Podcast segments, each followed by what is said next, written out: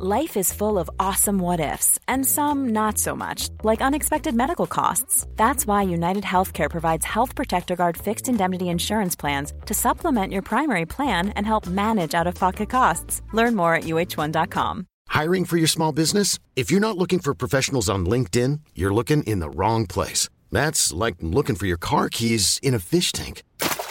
LinkedIn helps you hire professionals you can't find anywhere else, even those who aren't actively searching for a new job but might be open to the perfect role. In a given month, over 70% of LinkedIn users don't even visit other leading job sites. So start looking in the right place. With LinkedIn, you can hire professionals like a professional. Post your free job on linkedin.com slash achieve today. Bienvenue au Balado Urbania. Il y a de ces films qui nous émeuvent dès qu'on envoie la bande-annonce et ça a été le cas pour euh, son documentaire Jacques que- qui m'a touché dès les deux minutes de bande-annonce que j'ai regardé. Aujourd'hui, je rencontre Lisande Leduc-Boudreau, la réalisatrice dont le premier long-métrage documentaire sort en salle en décembre. Elle est ici aujourd'hui pour nous en dire plus sur euh, l'histoire de Jacques Duhoux, un homme qui vit en solitaire au pied des monts Grou dans le nord du Québec. Vous écoutez donc un balado de Dehors, la branche plein air d'Urbania, animé par moi-même, sa chef de contenu, Sarah Buzel. Salut Lisande, ça va? Salut, ça va toi? Oui, ça va super bien. Euh, J'aimerais commencer par te demander, c'est qui Jacques Duhoux? Oh! de rien de moins. Oui, une grosse question. oui, oui. Ben, Jacques, pour, pour moi, c'est euh, un, un des pionniers quand même qui a marqué le, le monde du plein air dans le coin des Monts-Grou euh, au Québec. Euh, pour d'autres personnes, c'est une autre personne parce qu'il a vraiment été à différents endroits puis il a marqué différemment. Mais pour moi, c'est comme ça un peu, je le, je le vois. C'est c'est quelqu'un qui, qui, a- qui était très inspirant dans le milieu des randonnées euh, puis dans ce coin-là. Puis en ce moment, il fait quoi euh, aujourd'hui, mettons? Aujourd'hui, ben, euh, il vit encore euh, dans les Monts-Grou, là. Il reste encore à, son camp là-bas. Il, a- il visite des amis. c'est sûr que là, il est beaucoup, beaucoup plus ralenti. Fait qu'il y a comme un, un, peu d'aide qui, qui, lui a apporté, là. Mais oui, mais il n'est pas dans... Il est pas revenu dans un... Il est pas dans un hôpital ou quelque chose comme ça, là. Il vit encore dans sa, dans sa cabane, ouais. Parfait. Puis toi, tu as décidé de faire un film documentaire sur lui. Est-ce que tu peux nous raconter un peu l'histoire que raconte ton film? Ben oui, absolument. Euh, en fait, si, si je pars du, du début, à la base, euh, ce que je voulais faire, c'est un court métrage. Euh, J'étais partie dans l'idée de... À l'é- à l'époque, c'est mon, premier, mon premier film documentaire, donc je voulais faire un court métrage pour commencer à me faire connaître. Euh, donc, je suis allée le voir à son camp, puis je suis allée observer un peu comment il vivait. euh, j'ai fait quelques entrevues, etc. Puis quand je suis revenue, j'ai j'ai comme eu un- une révélation. Mon instinct me disait, c'est pas un court-métrage, c'est, c'est pas le portrait d'un homme âgé qui, qui, qui, qui vit comme un ermite, c'est comment est-ce que tu fais pour continuer à vivre dans la marge, même si tu vieillis.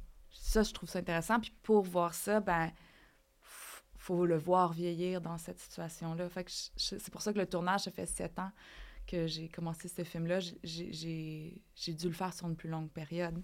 C'est fou, sept ans, là. Ouais. C'est énorme Ouais, comme durée. Je sais pas si ça va se reproduire dans ma vie. Je sais que de base, c'est comme quand tu vas voir les, les- d'autres documentaires, souvent les gens vont dire ça prend à peu près 5 ans, euh, 7 ans aussi. Il y en a des fois, c'est même 15 ans. C'est des gros. C'est long un film documentaire comme ça parce que d'avoir accès aux subventions, de pouvoir euh, euh, faire tes tournages, puis là, le montage, c'est très long, puis c'est pas comme... un- T'as pas un scénario, tu sais pas l'histoire, elle va avoir l'air de quoi tout de suite. Fait c'est un très long processus, puis on oublie souvent. Mais je sais pas... Pour moi, je trouve... c'est- C'est une charge mentale énorme. là. Ben oui, puis tu dis que le scénario, ça se transforme. Au début, c'était quoi ton idée, puis comment ça s'est transformé? Euh, au début, euh, je, je sais pas comment en parler sans. Parce que c'est sûr qu'au début, je, voyais comme euh, que la vieillesse était comme mon, mon élément déclencheur. C'était un peu de l'observer là-dedans. Mais ce que j'ai réalisé en faisant mes en faisant des recherches, en faisant des, des entrevues externes avec des gens qui gravitent autour de Jacques, c'est qu'il y a plein de petites histoires très fortes qui font le personnage, que j'avais pas le choix de mentionner. Tu sais, par exemple, Jacques qui a été enseignant en Afrique euh, dans les années où est-ce qu'il y avait le génocide. Euh, ça, j'avais pas le choix d'en parler, Puis donc, c'est de ficeler un peu son passé et son présent. Puis ça, Léonie au montage, euh, Léonie Tremblay qui a, fait le montage, a fait un travail de maître pour tout le temps se promener entre euh, le passé et le présent. C'est tout subtil à travers le film. On, on observe comment il fait pour s'adapter, puis comment ça s'est passé dans son passé, puis on essaie de faire des liens avec ça. Ça, au début, je pensais jamais faire ça. Pour moi, je pensais faire un film sur lui, mais au final, euh, c'était plus intéressant de faire ça comme ça. Fait que c'est ça, Jacques euh, vit seul au pied des monts Grou depuis combien de temps? Plus de 40 ans. Wow, plus de 40 ans. Comment il s'est ramassé à habiter là? Euh, en fait, au début, quand il a émigré au Québec, il est parti de l'Afrique. Il, était, il est retourné en Belgique, parce que c'est un Belge à la base. Puis la Belgique est venue s'installer à Sherbrooke, dans les cantons de l'Est. Puis il est resté quand même quelques années là. euh, puis c'était un des pionniers dans le monde plutôt de l'escalade, du rugby. Euh, il a fait beaucoup pour ces communautés-là. Puis à un moment il, il était enseignant d'éducation physique. Puis un jour, il a, juste dit Pour moi, ce, type de vie-là suffit, j'ai envie d'autre chose. Euh, il est parti à l'époque avec Michel Denis, euh, Daniel De- Deneau, Alain Rastouin aussi, qui, qui étaient des hommes aussi dans le monde du plein air, qui ont fait des expéditions dans ce coin-là. Et ils ont décidé d'ouvrir Aventure Nomade, qui est une des premières compagnies de tourisme d'aventure euh, dans ce genre-là. À, l'époque, on, faisait du tourisme, on allait peut-être en Floride ou on allait, c'était d'aller dans les pays chauds. Puis là, eux, ce qu'ils proposaient, c'est comme venez à moins 40, euh, faire des randonnées en traîneau à chien. Puis un coup qu'il a euh, découvert ce, plus, une, partie de ce territoire-là, il a décidé de s'installer là, puis il a dit je laisse la vie à- de- en société de côté, maintenant ça va être ça ma vie. Puis c'est quand même un avant-gardiste dans un sens parce que on dirait les Monts Grou c'est rendu une destination quand même prisée pour euh, les amateurs amatrices de Ben randonnée oui. au Québec. C'est un mode de vie aussi qu'on dirait que de plus en plus de jeunes veulent prendre, de s'éloigner des villes, aller s'installer en région. Fait que c'est un, un artiste dans le fond, Jacques. C'est c'est un artiste, puis un avant-gardiste beaucoup aussi. Tu sais, j'avais, euh, j'avais déjà entendu quelqu'un qui m'avait dit, juste, euh, par exemple, la mode du zéro déchet. C'est maintenant rendu mainstream, on en parle tout le temps.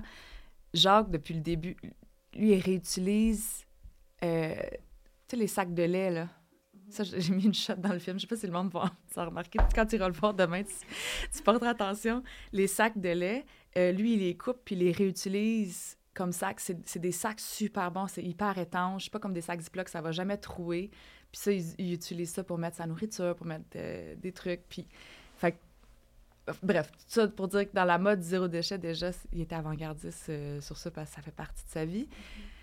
Mais aussi dans ce coin-là, en effet, euh, dans, dans les recherches, c'est pas juste lui, il y a eu il y avait a eu un groupe de personnes, mais entre autres, je pense que avec le développement qu'ils ont fait dans le tourisme, avec les randonnées, ça l'a permis au, au territoire d'être protégé, puis d'être, euh, parce qu'en ce moment, c'est, protégé par euh, l'UNESCO.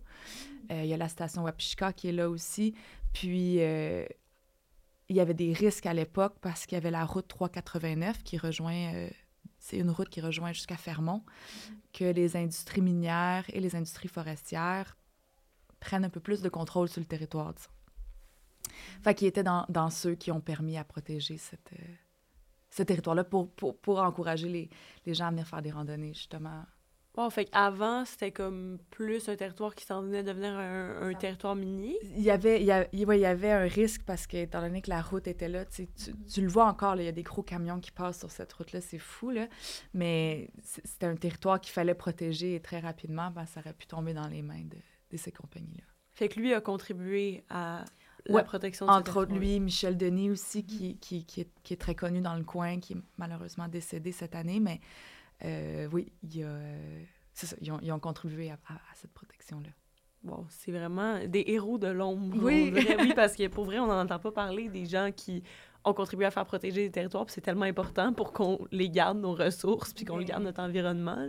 Complètement. Puis je sais pas si euh, c'était déjà euh, parlé à des gens qui sont allés comme en mode randonnée dans ces coins-là, mais c'est- magique, là. C'est... euh, les, les, les Mongrous, on dit Wapishka, c'est le nom Innu euh, du territoire.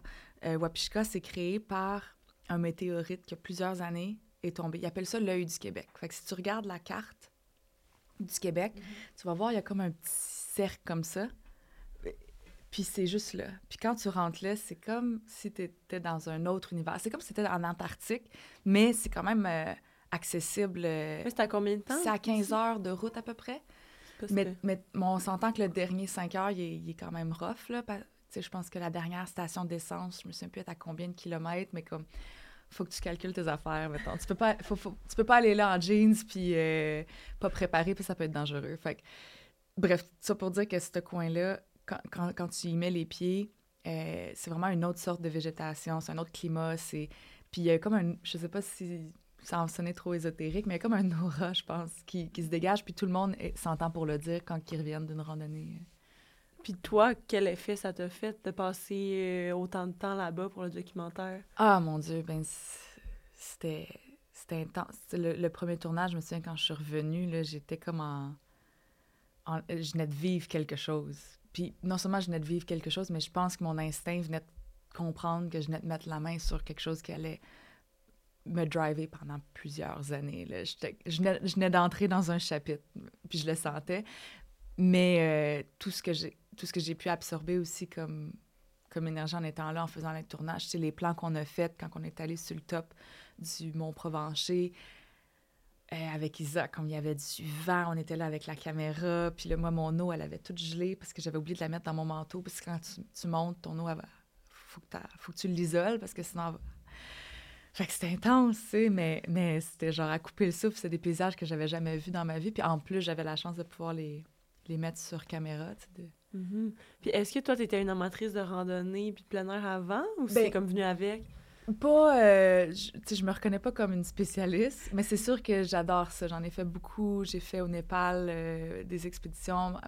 C'est dans ma famille aussi. Ma mère, elle a monté le premier palier du mont Everest euh, à 60 ans. Hein? ouais, ouais, ouais. Wow! Puis donc, c'est ma mère qui, qui a fait une randonnée avec Jacques aussi à l'époque. C'est comme ça que j'ai appris à connaître Jacques. Là. Mhm. Mais euh, euh, donc c'est ça, c'est un peu dans la famille de faire des randonnées comme ça, mais mais je suis pas euh, je suis pas une spécialiste. Je- quand on a monté la montagne pour aller faire le- les plans sur le top, on avait avec nous euh, Guillaume Cartwright, Cartwright, qui est un qui, est un randonneur lui plus spécialisé, puis il a pu nous donner les trucs, puis sinon moi je me serais perdue c'est sûr. Là. Je, je, je sais pas lire une boussole puis une carte. Oui, c'est ça, parce que là-bas, c'est tellement reculé, c'est old-fashioned randonnée. Ah oui, il n'y a pas de oui. chemin, il n'y a pas de petit ruban, là. C'est...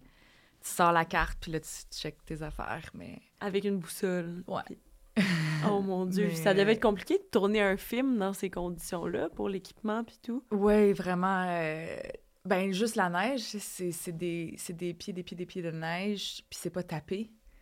Fait que à chaque fois qu'on voulait se déplacer, moi puis Isa, pour faire un plan, mais fallait qu'on mette nos raquettes, fallait qu'on amène le trépied, qu'on amène la caméra, puis on- où est-ce qu'on avait notre, notre place qu'on savait qu'on voulait faire notre shot. Mais là, il fallait passer un 10 minutes à taper, taper, taper, taper la neige avec nos raquettes. puis après ça, ben, on essayait de mettre le trépied, puis là, on essayait de le stabiliser, puis là, on prenait notre shot. Puis là, on mettait des hot pads sur nos batteries, parce que le temps qu'on fasse tout ça, puis qu'on prenne notre shot, ben là, on voulait pas que la batterie se décharge. Il n'y avait pas d'électricité non plus, fait que je peux pas recharger mes batteries. On avait juste vraiment beaucoup, beaucoup de batteries. Même chez Jacques, il n'y a pas d'électricité? Non. Au- Aujourd'hui, il y en a euh, une lumière, puis un, avec euh, un panneau solaire. Mais euh, pendant qu'on était là, non. là. Ah, mon Dieu, c'est vraiment une- immersion dans, on dirait, un retour en arrière. Même si on dit que c'est un avant-gardiste, c'est c'est un, un paradoxe. C'est comme les deux en même temps. C'est vrai, Oui. c'est vrai. Euh, Puis t'arrêtes pas, c'est ça, de parler de Isa, de parler de Léonie. C'est qui l'équipe qui t'a épaulé pour faire ce projet-là? Ben, en fait, c'est ça, le, projet a commencé, le premier tournage, Isa, euh, Isabelle Sachenko, qui est la directrice photo, euh, elle a embarqué dans l'aventure, puis on est parti, moi, elle et Guillaume Cartwright, qui était considéré plus comme un fixeur, mais qui m'a aidé aussi à prendre le son. J'ai, app- il, a- lu tout le manuel, puis parce que je pouvais pas être trop de personnes euh, pour, à, à cause de l'environnement, puis aussi, tu sais, fallait que je prévoie la nourriture pour tout le monde, fallait, fait que c'était compliqué d'être beaucoup. Euh, et euh, Léonie Tremblay-Clavette qui a fait le montage, elle euh, est embarquée même avant que je finisse les derniers tournages. Comme ça, elle- on a commencé à monter en parallèle. On a pu guider les, les prochains tournages avec, euh, avec son avis pour ce qui, avait, qu'est-ce qui était nécessaire au montage. Audrey-Anne Dupuis-Pierre, qui est la productrice, qui est venue en cours de route aussi, parce que je suis pas... euh, il me manquait des, capacités à, la production pour vraiment mener à terme un long métrage, vu que c'était mon premier. Puis Audrey était de super bons conseils. Euh, Claudine Bergeron, qui est venue au deuxième tournage pour prendre le son et euh, piloter le drone. Il y a des vraiment belles shots de drone qu'elle a, qu'elle a réussi à faire malgré le froid, là, parce que monter un drone à, à ces températures-là, des fois, ça peut être tricky. Là, ça, c'est pas toujours ça, mais elle a bien réussi ça. Euh, puis à la musique, euh, il y a l'équipe de Guillaume Morin, Saga Stratégie. Toute la musique, elle est composée par des compositeurs, des musiciens de Montréal qui ont tout créé la bande sonore, sont vraiment travaillé fort. Euh, Giulio euh, qui a fait tous les sons parce que quand on marchait pour suivre Jacques, par exemple, on a, la neige, on l'entend. Fait que fallait refaire ces pas de raquettes. Oh mon Dieu, ben oui. autres, là. On utilisait des raquettes, puis on était en plein été quand on faisait le son.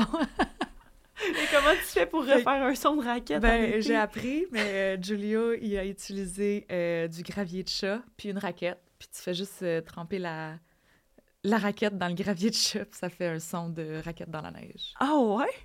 Oh mon Dieu. Je vais essayer à la maison Ouais. de tester. ouais, ouais. Puis il y a Eric euh, Gendron qui a fait aussi le mix de tout ça. Mais ça, ça prend vraiment une équipe euh, de fou là, pour faire euh, un film comme ça. Ben oui, puis c'est le fun aussi que tout le monde soit embarqué, surtout Isabelle qui est venue avec toi à tous les tournages. C'est le fun qu'elle ait voulu embarquer dans un, un gros projet comme mais, ça. mais oui, puis on se connaissait pas du tout euh, avant. C'est Hervé Baillargeon, un de mes bons amis, qui m'a conseillé Isa. On s'est rencontrés, on a parlé du projet. Elle, elle a embarqué tout de suite. Puis, tu sais, je, je pouvais pas non plus apporter n'importe qui. Puis Jacques, c'est quand même un personnage pas dur d'approche, mais il y a beaucoup de gens qui ont voulu faire un film avec lui, puis il n'a pas accepté. Là. Il, y a eu un film dans les années 90 euh, fait par, euh, par euh, un réalisateur belge qui m'a, entre autres, euh, donné gracieusement certaines de ses images pour mon film. Mais sinon, sais, ça, c'était délicat, mais Isa, super tempérament, euh, il a adoré tout de suite. Puis encore aujourd'hui, dans ses lettres, il me demande des nouvelles d'elle euh, pour savoir. Ouais, fait que c'est, c'est un bon match. Fait, attends, des lettres, fait qu'il communique par, par écrit. Ouais, seulement? ouais, ouais, ouais. Même moi, ben, pour faire toute la production de ce film-là, euh, c'était tout le temps par lettre. Fait que là, j'envoie, j'écrivais, puis là, je disais, j'aimerais ça faire ci, ça, ça, qu'est-ce que qu'est-ce que t'en penses? Là, j'ai envoyé la lettre, j'attendais sa réponse, puis on, on a communiqué. Il y a eu beaucoup, beaucoup d'échanges comme ça. Moi, ça m'a aussi euh, réappris à... Tu sais, j'utilisais pas ça. Moi, mais une fois, une de mes lettres, euh, j'étais tellement pressée, tu sais, en, en production, t'es t'es tout le temps, OK, go, go, faut que ça, ça, ça, ça, ça. Puis là, j'écris ma lettre. Puis je faisais attention de l'écrire à la main parce que je, je sais que c'est ça montre que tu as pris le temps, tu sais. Fait que là, j'écrivais à la main. Là, je l'ai mis dans l'enveloppe. Puis là, je l'avais dans... Puis là, j'ai oublié de mettre un thème. fait que là, il a fallu j'attendre. Puis tout... ben, c'est ça, c'est des petites affaires de même. Mais, mais oui, toutes les, toutes les communications se font par, euh, par lettre. Ça doit être compliqué là, pour produire un film. Euh, souvent, en plus, tu as besoin d'une info rapidement, Ouais. mais là, il faut que tu attendes que la lettre se rende, que l'autre revienne. Puis Là, tu te souviens plus qu'est-ce que tu as écrit dans la dernière. euh, ouais, ouais, c'est tout un- une stratégie. C'est un gros processus. Ouais. Puis tu dis que Jacques est dur d'approche. C'était comment de le côtoyer pendant aussi longtemps? Ben, comme c'était vraiment, on, on, pourrait dire comme un, un apprivoisement. Mais en documentaire, on a souvent à faire ça. C'est. euh, Il y, a, il y il y a tout le temps une relation de confiance qui est importante d'installer entre les, entre les personnes que tu vas suivre. Puis éthiquement aussi, c'est spécial de rentrer comme ça dans la bulle intime de quelqu'un, puis de lui demander de s'ouvrir, puis d'être filmé dans tous les moments euh, de, de sa vie. Fait que ça a pris quand même quelques jours de ouais, d'apprivoisement. Euh, même qu'au début, quand je suis arrivée chez lui, il nous a assis les trois. Euh, C'était pas dit encore, même si j'avais écrit plein de lettres, il m'avait pas dit oui à euh, tu peux me filmer moi. Il a dit oui, viens au camp nomade, on verra ce qu'on peut faire. mais il aurait pu très bien me dire ben, tu peux filmer les œuvres d'art, tu peux filmer le territoire, tu peux aller filmer la montagne, mais comme moi, tu me filmes pas. Ça aurait été autre chose, tu sais. Fait que t'as pris un risque. J'ai pris un très gros risque. Puis c'était le pitch de ma vie. Comme quand il m'a assis dans lui, puis il a dit Pourquoi tu veux faire le film? Puis là, j'ai tout expliqué. Puis après ça, il a demandé à Isa Isa, toi, pourquoi tu veux faire ce film-là? Puis même à Guillaume Cartwright, qui était venu avec nous comme fixeur euh, Pourquoi toi, t'es ici aussi? Tu sais, C'était vraiment important pour lui d'établir comment on se situait où tout le monde. Euh, mais le film s'est fait avec jamais la caméra est allumée sans qu'il sache. C'était tout fait avec son approbation. C'était chaque tableau était construit. Je- le matin, on déjeunait tous ensemble. Puis là, je disais, ben, aujourd'hui, j'aimerais ça, Jacques, qu'on fasse la scène que tu vas chercher l'eau à la rivière. Euh, ensuite, on va marcher dans le chemin avec les œuvres d'art. Puis peut-être je vais te poser des questions. Euh, après ça, tu vas pouvoir faire ta sieste. Parce que le... fallait que je respecte son rythme aussi. Puis, une heure par jour, j'ai dit, là, t'auras pas le choix. Parce que je fais ce film-là, j'ai besoin que tu me parles. Parce qu'il parle pas beaucoup. J'ai besoin que tu me parles, on va s'asseoir face à face. Je vais te poser des questions. Faut que tu me réponds. Fait qu'une heure par jour, on avait notre entrevue. Puis là, moi, j'avais préparé une thématique. Soit parler de son passé en Afrique, soit parler de ce qui s'est passé, blablabla. Fait que, fait que c'est ça. Fait que c'était un peu euh, une approche comme main dans la main. Chaque étape était validée avec lui. Puis euh, ça s'est fait comme ça. Puis t'as réussi à le faire parler, puis à montrer son intimité. Ben oui, puis jusqu'à une certaine limite. Tu sais, j'ai, j'ai pas. euh, tu sais, même au montage, on n'a pas utilisé nécessairement euh, tous, les, tous les plans. Tu sais, j'ai, gardé, j'ai respecté beaucoup ce- ce- certaines limites. Mais, on- mais ça se voit quand on voit le film, là. C'est, c'est ça. Mais j'ai vraiment hâte de voir. là. Puis justement, pour terminer, je voulais te demander, toi, tu sais, t'as passé beaucoup de temps là-bas, dans les Monts-Grous, avec Jacques, qui vit là depuis toujours, qui, qui aime tellement cet endroit-là, qui a décidé de s'établir puis de le développer. Comment ça a transformé un peu ton rapport au territoire puis à la nature au Québec, Ah, d'être là? mon Dieu, c'est une bonne question. Euh, ben, c'est sûr que euh, il y a une chose que j'avais jamais réalisée, c'est l'hiver, admettons. Euh, mais c'est peut-être pas en lien avec les... Ben oui, un peu avec les territoires, mais les activités d'hiver, euh, je pense qu'on les sous-estime beaucoup. On a souvent peur de... L'hiver approche, puis on est comme... Ah, ou- on triple le premier mois, là, puis on est comme, c'est beau la petite neige, puis après ça, on chiale, puis on trouve que c'est long. Mais je pense que quand on fait des activités d'hiver, ça change complètement notre perspective de c'est quoi. Puis euh, au niveau cinématographique, de filmer, j'ai fait attention que la, comme la, gros, ben, la plupart partie de mon film, la grosse majorité de mon film se passe l'hiver avec la neige pour justement entrer dans cet univers-là puis l'aimer. Puis je, me souviens d'avoir eu la réflexion quand que je marchais chez Jacques, tu as de la neige partout, puis c'est beau, puis ça brille, puis tu as le chemin où que tu vois les traces de raquettes. Puis là, à chaque fois qu'il fallait, je, je déroge du chemin pour parce que je voulais mettre le trépied là avec Isa, on voulait faire cette shot-là de là. Puis on dirait que j'étais triste de défaire. J'ai l'impression que je brisais un décor, tu sais. Je marchais dans la neige pour aller là, puis c'était plus toute lisse, tu sais. Fait que bref, comme mon rapport à la neige a, a changé beaucoup, puis euh, aux activités d'hiver, ouais. Mais est-ce que t'aimais l'hiver avant? Pas beaucoup. je, je suis frileuse de nature, là, fait que c'était quand même un bon challenge. Je pense qu'à un moment donné, on m'entend. je pense que la caméra était pas fermée, puis je m'entends, je dis, moi, mon prochain film, il va être dans le sud. Parce que j'étais plus capable, mais, mais c'était pas, ça venait pas du fond du cœur, c'était juste comme sur le coup, des fois c'est froid, là. Il- Ouais, ouais. Puis tu peux pas tout le temps porter tes grosses mitaines parce qu'il y a des petites manipulations, le moniteur, les affaires. Mais il fait combien, mettons, là-bas, l'hiver? Ah, ben, nous, on était chanceuses, je pense, parce qu'on n'a pas eu les extrêmes, mais tu sais, c'est sûr que ça peut descendre à moins 40 euh, et plus. Euh, mais c'est juste que, tu sais, t'es pas, t'es, t'es pas à l'accès tout de suite d'une chaleur, là, le temps qu'il faut que tu repartes euh, le feu ou... euh, Des conditions euh, arides. Oui, mais complètement. quand que tu réussis à retrouver ta chaleur, le, le bonheur que ça fait. Sais, la vie, elle devient tellement simple quand c'est comme ça parce que tout ce que tu as à penser, c'est faire ton feu, faire à manger, faire ta vaisselle, aller chercher ton eau. Puis ces, ces petites bases-là qui sont pour, pour nous qui sont acquis euh, permettent de ralentir le rythme.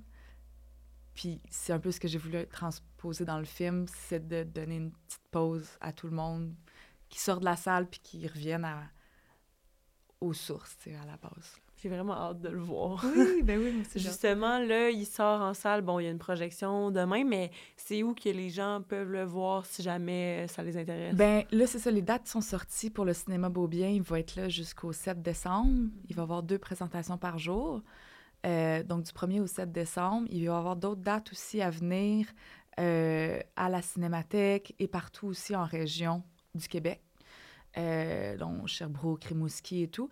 Euh, Rimouski aussi, c'est le 11 décembre.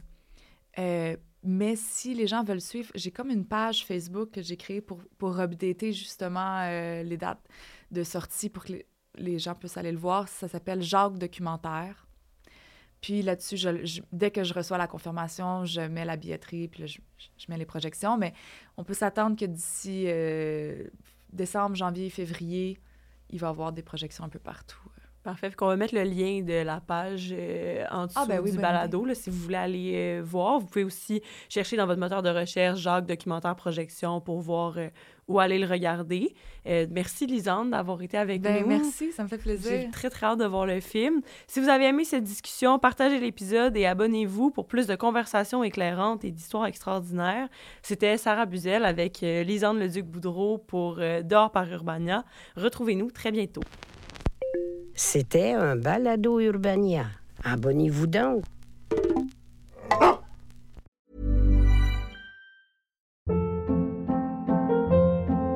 Hold up. What was that? Boring. No flavor. That was as bad as those leftovers you ate all week. Kiki Palmer here, and it's time to say hello to something fresh and guilt-free. Hello Fresh. Jazz up dinner with pecan-crusted chicken or garlic butter shrimp scampi. Now that's music to my mouth. Hello Fresh. Let's get this dinner party started. Discover all the delicious possibilities at hellofresh.com.